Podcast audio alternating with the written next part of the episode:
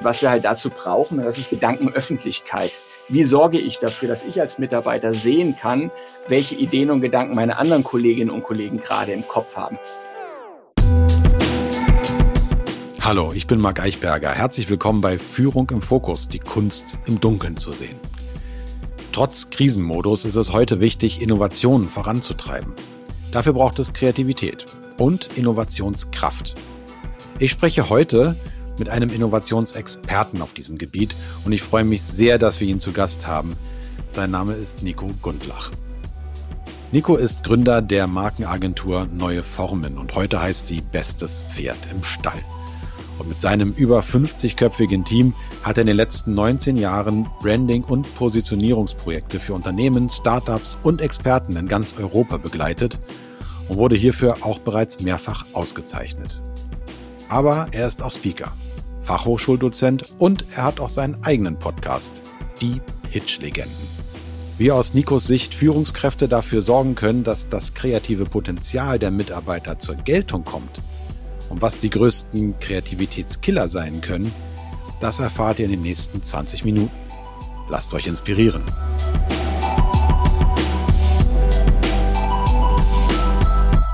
Nico, ich freue mich tierisch, dass du die Zeit dir genommen hast und Ja gesagt hast, als du ähm, die Einladung bekommen hast und jetzt heute hier bist. Hi Nico. Hallo Marc, ja, ich freue mich, dass ich da sein darf. Ist ja immer eine Ehre und nicht selbstverständlich, dass man gefragt wird. Also von daher freue ich mich, dass ich hier bei dir sein darf im Podcast. Klasse. Du sag mal, ähm, dieses spontane Ja, was du gegeben hast, was hat dich dazu bewogen zu sagen, ja, ich bin dabei? Das ging ja ganz schnell. Du hast gesagt, ja klar bin ich dabei. Ähm, warum eigentlich? Du bist der Erste, der mich je gefragt hat. Und da habe ich gedacht, komm, da greife ich direkt zu.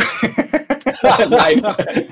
Nein. Wir haben in der Anmoderation gehört, wie, wie begehrt du bist, ne? wie wertvoll deine 10 Minuten, 15 Minuten ja. jetzt hier sind mit uns. Nein. Aber trotzdem hast du Ja gesagt. Das war schon beeindruckend. Ja, wir, wir dürfen, durften uns ja auch schon ein bisschen kennenlernen und ähm, ich habe ja auch schon mit euch mit äh, PTA zusammenarbeiten dürfen und weiß auch, was bei euch da für eine Qualität dahinter ist von den Dingen, die ihr tut und mit euch mich über bestimmte Themen auszutauschen, Kreativität, Innovation in Unternehmen, in Organisationen. Ähm, ich finde immer, selbst wenn man zu Gast ist, man nimmt immer was für sich auch mit. Und da war es zum einen natürlich für mich eine Ehre, dass ihr mich gefragt habt. Und zum anderen freue ich mich einfach auf ein spannendes Gespräch. Okay. Ja, danke für die Einblicke hinter diese geistigen Kulissen. Es geht ja um ähm, Innovationskraft. Mhm. Was bedeutet das für dich, Innovation? Hm. Also ich komme ja so aus der kreativen Ecke und wenn ich es mal wirklich vereinfacht ausdrücke, ist Innovation für mich die marktfähige, also wirklich vereinfacht ausgedrückt, die marktfähige Übersetzung von Ideen. Und ähm, wir unterscheiden ja in der Neuartigkeit immer so zwei Arten, die sogenannte P-Neuartigkeit und die H-Neuartigkeit. P-neuartig, das ist ja sozusagen persönlich neuartig, heißt für mein Unternehmen, für mein, für meinen Markt, äh, für meine Branche. Und das ist ja der ganz große Teil der, der neuen Dinge, die am Markt entstehen. Und das andere ist ja die sogenannte H-Neuartigkeit, also historisch neuartig, ja. hat es äh, auf der Welt so noch nicht gegeben. Ne? Und das sind so die beiden Kategorien, in denen wir so unterwegs sind. Aber für mich ist Innovationskraft tatsächlich die Fähigkeit, Ideen marktfähig zu übersetzen. Und das ist das, wobei du andere Unternehmen begleitest, ne? Jawohl, genau. Also vor allem natürlich erstmal ähm, äh, in dem ersten Schritt überhaupt auf Ideen zu kommen, weil ich glaube, dass ein Großteil der Lösungen, die wir brauchen, um als Organisation, als Unternehmen zukunftsfähig zu sein und wertvoll für den Markt zu bleiben, in unseren Köpfen schon vorhanden ist. Wir haben nur über die Jahre verlernt, das Ganze zu sehen, weil wir rennen natürlich immer von Meeting zu Meeting, äh, von Call zu Call, gerade so in der letzten Zeit und haben irgendwie verlernt, ähm, die neuen Dinge, die da bei uns in unseren Köpfen sich abspeichern, wirklich zu erkennen, zu sehen. Und das ist natürlich die Basis dafür, dass ich sie auch aktivieren kann. Ja. Was können denn deiner Meinung nach, du arbeitest ja mit, ähm, mit Vorständen, mit den großen Etagen zusammen, aber auch mit jedermann teilweise und hast sie alle vor dir sitzen. Deswegen auch mal die, so die Frage an dich. Ähm, was meinst du, wie können Führungskräfte dafür sorgen, ähm, dass das kreative Potenzial, also das, was denn da versteckt ist mhm. in den Mitarbeitern und auch in ihnen, genau dann angezapft wird, wenn es auch nötig wird. Ja, ähm, ich nenne das ganze Oberthema so Creative Leadership. Also Führungskräfte können aus meiner Sicht äh, die Rahmenbedingungen dafür schaffen, dass potenziell, dass ich kreatives Potenzial entfalten kann. Ich erzähle immer äh, ganz gern so das äh, Beispiel der Tagträumer, weil wir wissen ja heute, dass Momente und Situationen des Tagträumens sehr, sehr häufig Momente außergewöhnlich großer Kreativität ist. Ja. Das Problem ist halt nur, dass das in der deutschen Unternehmerlandschaft nicht sonderlich populär ist. Ja, also wenn du da sitzt, Ellenbogen auf dem Schreibtisch, Kinn in die Handinnenfläche und du guckst da minutenlang aus dem Fenster, und dann kann es schon mal irgendwann sein, dass einer um die Ecke kommt und sagt, Marc, was machst du denn da die ganze Zeit? Und wenn du dann halt antwortest, ah, ich halt meinen Geist unbesetzt für all die großartigen Ideen, die da draußen herumschwirren, äh, dann, dann, ist das mit, dann ist das äh, auf jeden Fall mal ungewöhnlich und vielleicht führst du irgendwann auch mal ein Gespräch. Was aber eben total spannend ist, ist das gedankliche Konzept, was dahinter steckt. Und ich mache bei mir immer sehr gern, wenn ich mit Organisationen ähm, arbeite, die Übung, dass ich die Kolleginnen und Kollegen mal aufschreiben lasse, an welchen, in welchen Momenten, Situationen und an welchen Orten sie ihre besten Einfälle haben. Dann lasse ich immer den ganzen Saal aufstehen und dann sage ich, jetzt nenne ich mal einige dieser Orte, Momente und Situationen spätestens und schreibe die hier vorne ans Flipchart. Und wenn das so oder so ähnlich bei euch draufsteht, dürft ihr euch setzen. Ja, und spätestens nach dem fünften Mal habe ich alle sitzen, weil immer alle das Gleiche antworten. Ja. Und ähm, das, was im Prinzip dahinter steckt, ist der Effekt, dass wir Menschen, wir sind nicht dafür gemacht, konzentriert ähm, auf der einen Seite, konzentriert und genau auf der einen Seite und kreativ auf der anderen Seite zu arbeiten. Das heißt, für diese kreativen Momente brauchen wir die Momente der Gedankenstreuung. Ich erkläre das immer so, jeder von uns hat eine Taschenlampe im Kopf. Ja. Bei dem einen ist sie ein bisschen heller als bei dem anderen, aber jeder hat die Taschenlampe. Und in dem Moment, wo ich konzentriert, was der Großteil meiner täglichen Arbeit ist, arbeite, da mache ich diese Taschenlampe ganz, den Strahl ganz, ganz eng. Ich will das, was da ist, will ich ganz dezidiert sehen. In dem Moment, wo ich in den Entspannungsmodus gehe, des Tagträums, oder ich sitze im Auto, oder ich gehe spazieren, gehe joggen, oder ich mache eine Raucherpause, dann geht die Taschenlampe hoch der Schein wird etwas größer. Ich kann nicht mehr alles ganz genau erkennen, aber ich leuchte einen viel, viel größeren Teil in meinem Gehirn aus und kann jetzt Dinge miteinander kombinieren, die man normalerweise nicht kombinieren würde. Und das ist so eine der Grundausprägungen von Kreativität, Dinge zusammenzubringen, die man normalerweise nicht zusammenbringen würde. Und jetzt um den Bogen zu schlagen, was können Führungskräfte tun? Die können eben Raum schaffen für diese Entspannungsmomente.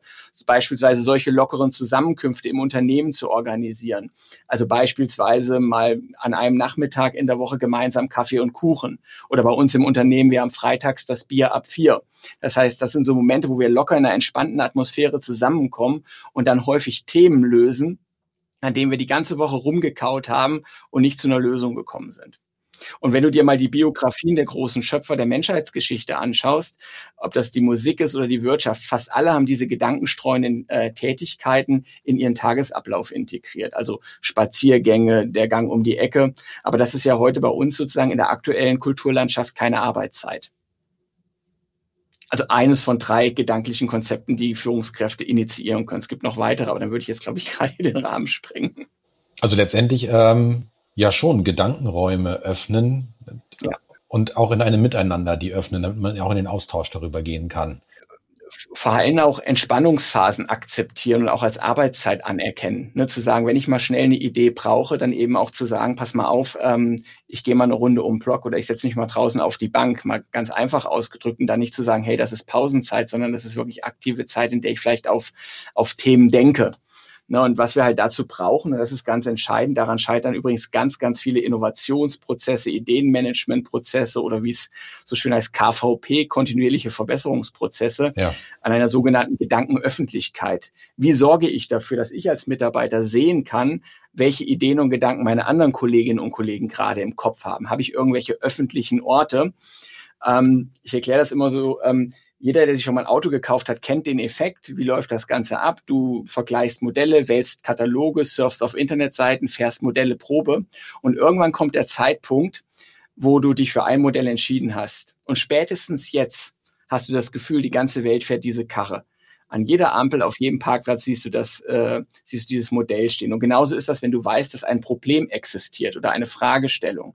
Deswegen, das ist das nächste, was ähm, Führungskräfte schaffen müssen, Ideenöffentlichkeit herzustellen, dass ich sehe, welche Ideen hast du beispielsweise gerade im Kopf, woran arbeitest du gerade, weil deine Gedanken, deine Ideen kann ich aufnehmen, kann sie weiterentwickeln, kann mich zu neuen Lösungen inspirieren lassen, kann sie größer machen, kann sie witziger machen, was auch immer. Mhm. Nun leitest du ja selber eine Kreativagentur, das heißt, du bist ja. Führungskraft. Du machst also genau das, worüber du auch ja. sonst sprichst. Wie kreativ müsst ihr mit eurer Agentur denn im Moment sein? Wie schafft ihr das in diesen Zeiten? Und was ist daran anders als in sonstigen Kreativprozessen? Hm. Ähm, Im Prinzip hat sich von der, von der, von, vom Grundmechanismus hat sich gar nicht so viel geändert, weil wir Kreativität für uns eher als Lösungsorientierung oder die Fähigkeit, Lösungen zu erschaffen, äh, neue Wege zu gehen, definiert haben. Mhm. Und ähm, was sicherlich in der, in, gerade in der aktuellen Zeit ein, ein, großes Thema war, auch für uns zum Start, einer der Kreativitätskiller Nummer eins ist ja Fehlerkultur und Angst. Und ähm, jetzt haben wir eine sehr positive Fehlerkultur, aber auch wir hatten natürlich, nachdem wir so die erste Schockstarre überwunden hatten, auch erstmal ein bisschen Angst, weil wir sind natürlich sehr stark auch im Live-Geschäft unterwegs und haben gesagt, okay, was, was macht das Ganze jetzt mit uns? Was bedeutet das jetzt für uns, auch für die Kolleginnen und Kollegen? Und das mussten wir erstmal, erstmal rausbekommen aus uns, so aus den, aus den Knochen, in die uns das gefahren ist und mussten wieder in den Lösungsmodus gehen. Und tatsächlich hat sich im Prinzip nur das Spielfeld verändert. Mhm. Und die Probleme, die da draußen herrschen, haben sich ja nicht grundlegend verändert. Nur die Art und Weise, wie wir sie lösen, ähm, sind halt anders geworden. Das war natürlich die Frage, die sich viele andere auch gestellt haben. Wie können wir jetzt Co-Kreativität in den digitalen Raum verlagern? Ne, und auch das mussten wir erstmal lernen, dass du Live-Formate nicht eins zu eins in die digitale Welt übertragen kannst. Wenn wir sagen, wir wollen Ideen zusammenwerfen, was vorher ein Tagesformat war, sind jetzt mehrere kurze Einheiten mit Kollaborationsboards im Hintergrund, Miro oder Mural. Ne, Im Prinzip haben wir versucht, das, was ähm, was live funktioniert, für die digitale Welt neu zu interpretieren. Und wir haben natürlich auch geschaut, gibt es neue Probleme da draußen, die wir lösen können? Und gibt es da vielleicht Geschäftsmodelle oder neue Ansätze, von denen wir partizipieren können? Und habt ihr für euch eine Art von Innovation mittlerweile schon marktfähig gemacht, die du diesen P- oder H-Status durchaus zuweisen könntest und sagst, ja, das war nicht nur eine Idee, das ist auch eine Innovation? Also P auf jeden Fall. Äh, wir haben, ähm, wir sind ja, wir haben ja mittlerweile, ich glaube, über 40 Kinder in der Agentur, also die nicht hier arbeiten, sondern es sind ja die Kinder der Kolleginnen und Kollegen. So heißt ja das verboten. Und äh, wir haben, wir haben natürlich ähm, alle so die Herausforderung, gerade in der Homeoffice-Zeit äh, gehabt, okay, wie beschäftigst du deine Kinder sinnvoll? Ne, klar, vom, vom Rechner parken oder vom, vom Fernseher, das geht relativ einfach, aber das ist natürlich nicht immer das äh, Mittel der Wahl. Und wir haben uns überlegt, okay, wie können wir anderen Eltern helfen, sozusagen ihre Kinder quasi sinnvoll zu beschäftigen. Und dann haben wir im Prinzip das, ich will jetzt keine Werbung machen, es gibt ja diese, diese Lebensmittellieferdienste, wo du dein Essen noch selber zubereitest, du bekommst aber die Zutaten geliefert. Ja. Und dieses Prinzip haben wir im Prinzip, haben wir für die Kinderbespaßung umgesetzt. Das heißt, wir haben eine Ideenredaktion entwickelt mit kleinen Videos, mit PDFs, die wir quasi die Arbeitgeber ihren Arbeitnehmern zur Verfügung stellen. Ja. Äh, wie du als äh, Vater, als Mutter deine Kinder sinnvoll beschäftigen kannst, ohne sie digital zu parken.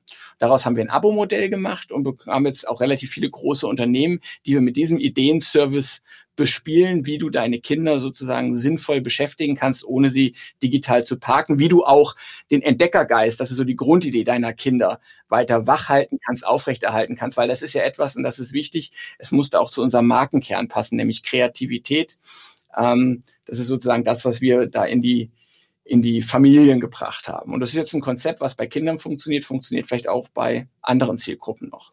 Wow. Spannende Idee und tatsächlich eine Innovation nach der Definition, die du gegeben hast. Ne? Eine marktfähige genau. Idee, die jetzt auch schon ihre Kunden findet, die vielleicht euch auch Feedback geben und an der das dann noch weiterentwickelt werden kann. Da war ganz wichtig, ne, es gibt ja diesen schönen, ähm, diesen schönen Satz von dem LinkedIn-Mitbegründer Reed Hoffman, wenn du ein, wenn du dich für dein erstes Produkt nicht schämst, äh, hast du es zu spät auf den Markt gebracht. Und so war es bei uns tatsächlich auch. Wir haben ja auch gesagt, wir müssen relativ schnell reagieren und haben die ersten Varianten rausgebracht und jo, das hat nicht alles gleich super funktioniert. Wir mussten auch erst lernen, wie man es verkauft, wir mussten lernen, wie wir die Leistung sinnvoll erbringen, haben auch wertvolles Kundenfeedback bekommen, dass die Qualität so der ersten Ausgaben noch nicht so war. Ja und ähm, haben jetzt sukzessive weitergearbeitet und das Ganze immer weiter verbessert. Ja, da sitzen wir im selben Boot. Also das haben wir genauso gemacht mit unserem Online-Angebot, war eine große Herausforderung. Und natürlich schämt man sich fürs erste Mal und manchmal auch noch fürs zweite Mal, aber es trotzdem weiter zu tun. Und dann auch mit dem Feedback der Kunden und Kollegen, das weiterzuentwickeln, das macht auch eine ganze Menge Freude, wenn man nicht zu so sehr im Stress ist. Richtig. Und äh, weil Stress verhindert eigentlich diese, auch dieses, dieses Empfinden von Freude oder auch dieses Flow-Gefühls. Ja. Das ist ja dann wirklich nur noch ähm, Stress, im, im, ich, ich bezeichne es mal ausschließlich im negativen Sinne. Das heißt, wenn ich mich ja, innerlich ja. stark unter Druck fühle. Und dann ist es ja allgemein bekannt, dass wenn ein Mensch stark unter Druck ist, unser Gehirn in den Stressmodus geht, dass es genau die Zeit ist, in der Kreativität eigentlich nicht mehr gut funktioniert. Das heißt, eine neue Innovation mhm. eigentlich kaum noch auf die Straße gebracht werden kann und diese, dieses unter Druck Entscheidungen treffen, weil ich habe zum Beispiel nur die Möglichkeit, einen Schuss zu machen, weil die Ressourcen gerade mhm. in der Krise ja nicht für acht Innovationsprozesse reichen. Das sehe ich durchaus als, als Herausforderung. Und dann gibt es auf der anderen Seite im Volksmund den Spruch, Not macht erfinderisch. Ja. Ähm, wie geht das zusammen? Ich bin in, unter einer Drucksituation, ich bin in einer Krise, was wären deine Ideen und Tipps zu sagen? Und trotzdem können wir so hochwertig Kreativität in einer Krise noch schaffen und nicht nur Notlösungen produzieren. Hm. Das hat natürlich auch viel mit Erfahrung und auch Urvertrauen zu tun und auch Training. Ne? Du bekommst natürlich im Laufe der Zeit, ich möchte behaupten, dass es wahrscheinlich, wenn du ein bisschen länger auch am Markt bist und hast schon die eine oder andere Situation mitgemacht, gerade wenn du Unternehmer bist, weißt du, es gibt nicht nur die eine Richtung und es gibt auch Rückschläge und da sammelst du natürlich auch eine gewisse Erfahrung, hast auch ein Gefühl für Zielgruppen und hast auch in der Vergangenheit Fehler gemacht.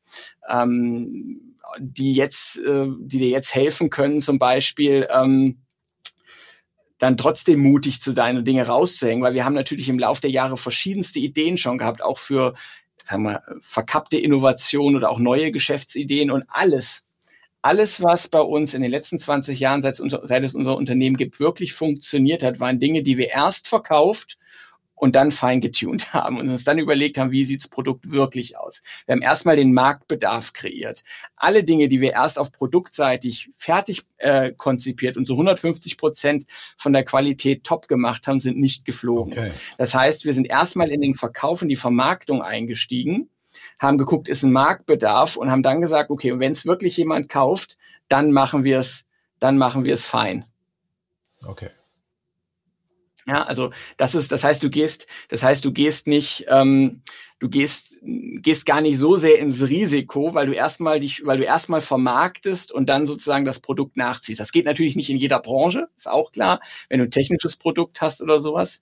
Ähm, aber wenn du jetzt im Dienstleistungsbereich unterwegs bist wie wir, ähm, ist das ähm, eine Möglichkeit, die du fahren kannst. Verkauf erstmal und ähm, zieh das Produkt nach. Verkauf erstmal. Als wir damals auf, auf auf Co-Creation gegangen sind, den die ersten Sprints darfst du nicht nachkalkulieren. Als dann der erste Kunde wirklich gekommen ist und gesagt hat, jawohl, wir machen das, haben wir gesagt, lieber Gott, hoffentlich können wir unser Versprechen auch halten. Das heißt, Innovationskraft ist also basierend äh, auf der Fähigkeit, erstmal in den Markt zu gehen und dann das Produkt nachzuziehen. Erstens. Zweitens aber auch dürfen da die zum Tragen kommen, die auch schon viel Erfahrung haben und sich nicht ganz neu ausprobieren. Ja. So habe ich es auch gerade eben verstanden. Und dann ist aber auch die Frage, ist Innovation denn bis zum gewissen oder Innovationskraft bis zu einem gewissen Grad auch ein Rechenexempel? Das heißt, ich muss, wenn ich richtig verstanden habe, auch noch Ressourcen als Puffer übrig haben, damit ich eben sagen kann, oh, das darf man nicht nachkalkulieren. Wie siehst du das? Richtig. Also ich glaube, du machst in der Regel, also gerade wenn du ein neues Produkt kreierst, so meine Erfahrung mit dem ersten verdienst du nie Geld. Ne, weil ähm, weil du natürlich erstmal über, weil du, du hast noch keine standardisierten Prozesse. Äh, du überlegst dir vor bestimmte Dinge, die natürlich auf deiner Erfahrung basieren. Und je länger wir am Markt sind, umso so äh, besser funktionieren die Dinge, die wir zum ersten Mal machen. Aber ähm, davon musst du immer erstmal ausgehen, dass du einen gewissen Initialisierungsaufwand einfach hast. Und die Ressourcen musst du mitbringen. Deswegen, das darfst, das die ersten Produkte darfst du nicht kaufmännisch denken, aus meiner Sicht, aus meiner Erfahrung. Du brauchst natürlich eine Fantasie dahinter, wie sich das Ganze dann langfristig rechnet. Aber in der Initialisierung musst du bereit sein, erstmal zu investieren. Genau wie in einer Kundenbeziehung. Bei den ersten Projekten mit einem Neukunde, bis du Neukunden gewonnen hast, investierst du ja auch erstmal mit Terminen, mit Besprechungen, mit Besuchen, je nachdem, in welcher Branche du unterwegs unterwegs bist mit dem, der einen oder anderen Pitch-Runde. Und da stellst du dem Kunden ja auch nicht in Rechnung. Ja, ganz genau. Ja. Und nochmal als Erinnerung für unsere Zuhörer, das sagt ja jemand, der das wirklich tagtäglich lebt und anwendet und Inhaber einer Firma ist und nicht nur darüber Bücher schreibt oder Vorträge hält, was du übrigens sehr gut machst an dieser Stelle. Äh, ich durfte das mal miterleben. Das war ein tolles Erlebnis. Wir nähern uns dem Ende und da gibt es zum Schluss immer noch ein paar Fragen und ich beginne mal mit der ersten von vier ganz kurz, nämlich welche Frage sollte ich dir zu diesem Thema eigentlich stellen, die ich dir noch gar nicht gestellt habe? Puh, ähm, vielleicht, warum ähm, Ideen die Währung der Zukunft sind.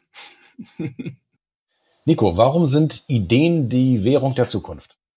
Weil ich glaube, dass es in Zukunft immer schwieriger wird, sich wirklich auf reiner Kompetenz- oder Produktebene vom Wettbewerb zu unterscheiden. Und ähm, ich glaube, in einer Zeit, wo Maschinen und künstliche Intelligenz unser Leben massiv beeinflussen und sicherlich in Teilen auch mit besser machen, müssen wir Menschen uns wieder auf das konzentrieren, was uns auf absehbare Zeit Maschinen und Roboter nicht abnehmen können, nämlich die Fähigkeit, quer und neu zu denken und wertvoll für den Markt zu bleiben quer und neu zu denken und dabei nicht ausgebremst zu werden, so dass es eben auch zu einer Innovation kommen kann und die PSRs ja. auf die Straße gebracht werden. Ja. Okay, Nico, vielen Dank erstmal soweit zum Inhalt. Heute haben wir uns über die Innovationskraft unterhalten und auch Innovationskraft in Krisenzeiten. Groß unterscheidet sich das von den Notwendigkeiten einer erfolgreichen Innovation in einer Krise und im sogenannten Normalleben eigentlich nicht, sondern es geht darum, rechtzeitig Freiräume sicherzustellen, rechtzeitig Ressourcen noch freizuhalten, um Innovationen überhaupt auch zahlen zu können und auch Erfahrung dann anzuzapfen, ähm, wenn es hart auf hart kommt und nicht in klassische Brainstorming-Prozesse einzusteigen, sondern durchaus auch mal Erfahrungswissen an den Markt zu bringen und dann das Produkt nachzuziehen. In fünf Jahren werden wir uns in Bezug auf Führung, du bist selber Führungskraft, in erster Linie unterhalten über, was meinst du? Heuiui. Ähm, ich glaube, dass du mindestens so viele Arbeitszeitmodelle hast, wie du Mitarbeiter hast. okay, über, ja. Man kennt schon lange flexible Arbeitszeiten, aber tatsächlich auch Flexibilität in der Modelllandschaft. Ja. Und ähm, wenn jetzt einer unserer Hörer sagt, okay, also ich glaube, das Thema ist spannend, ich muss mich damit beschäftigen, mit dem Thema Innovationskraft, auch in Krisenzeiten, was wäre die erste Frage, die er oder sie sich selbst stellen sollte? Welche neuen Probleme da draußen bei ganz speziellen Zielgruppen zum Tragen kommen oder entstehen? Was sind die neuen Probleme, die gelöst werden wollen? Okay, was sind die Probleme, die gelöst werden wollen? Sollte er sich fragen, sie sich fragen, aber vielleicht auch die Zielgruppe fragen? Ne? Ja, das ist immer zwei, also ich, da habe ich tatsächlich so, äh, da halte ich so ein wenig mit, ich weiß gar nicht, Ford war es, glaube ich, der gesagt. Ja, ja, genau, hätte ich mein, mit den Pferden. Hätte ich, äh, und auch, ich weiß, mein, mein Prof hat, ich weiß nur so schön, als ich das, meine allererste Vorlesung im VWL, hat er, hat er mich gefragt, was ist Marketing? Da habe ich gesagt, die Ausrichtung des, der gesamten Unternehmensstrategie auf die Bedürfnisse des Marktes, hat er gesagt, das würde ja voraussetzen, dass der Markt weiß, was er will. Ja. Er sagt, der Markt kann aber nur auf bestimmte Angebote reflektieren und sagen, ob er es gut findet oder nicht. Die kommen aber nicht selber auf die Idee. Also von daher, da bin ich so ein bisschen ambivalent. Ich bin ein großer Fan davon, mich mit der Zielgruppe auszutauschen. Aber ob da wirklich eine Antwort kommt auf das, was fehlt, ähm, hängt immer sehr stark vom Plenum ab. Also so, durchaus auch die Orientierung nicht nur im Außen haben, sondern auch im Innen haben und diese, auf diese Innovationskraft auch mal vertrauen. Ja, und vor allem genau beobachten, die Dinge, die so keinem auffallen. So die, ne, das sind ja so die, die spannenden Dinge, also die, die Probleme, könnte ich jetzt noch etliche Beispiele bringen. Ja. Ähm, genau, aber genau hinschauen, beobachten. Leider ist unsere Zeit schon um, deswegen möchte ich dich äh, bitten, den ähm, Satz zu vervollständigen und damit auch meine letzte Frage. Im Anschluss an dieses Interview werde ich ähm, tatsächlich eine Keynote für morgen vorbereiten, aber auch die guten Fragen noch einmal reflektieren. Weil da waren wirklich, ich bin viel im Podcast, waren viele neue Fragen für mich auch dabei. Ganz lieben Dank dafür. Sehr, sehr gerne. Ich wünsche dir ganz, ganz viel Spaß bei der Vorbereitung, aber natürlich auch bei der Keynote. Dankeschön.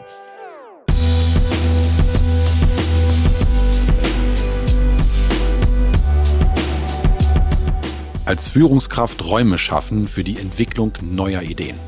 Absolut wichtig. Das klingt so leicht und ist im Tagesgeschäft doch eine große Herausforderung. Wie ist das bei euch? Habt ihr schon solche Denkräume? Wenn ja, wie sehen die aus und wie geht es euch damit, auch in Krisenzeiten? Und wie habt ihr sie denn geschaffen? Wir freuen uns sehr, wenn ihr mit uns ins Gespräch kommt. Hinterlasst uns gerne einen Kommentar oder schreibt uns per Mail und wie bei jedem Podcast freuen auch wir uns sehr darüber, wenn ihr uns abonniert.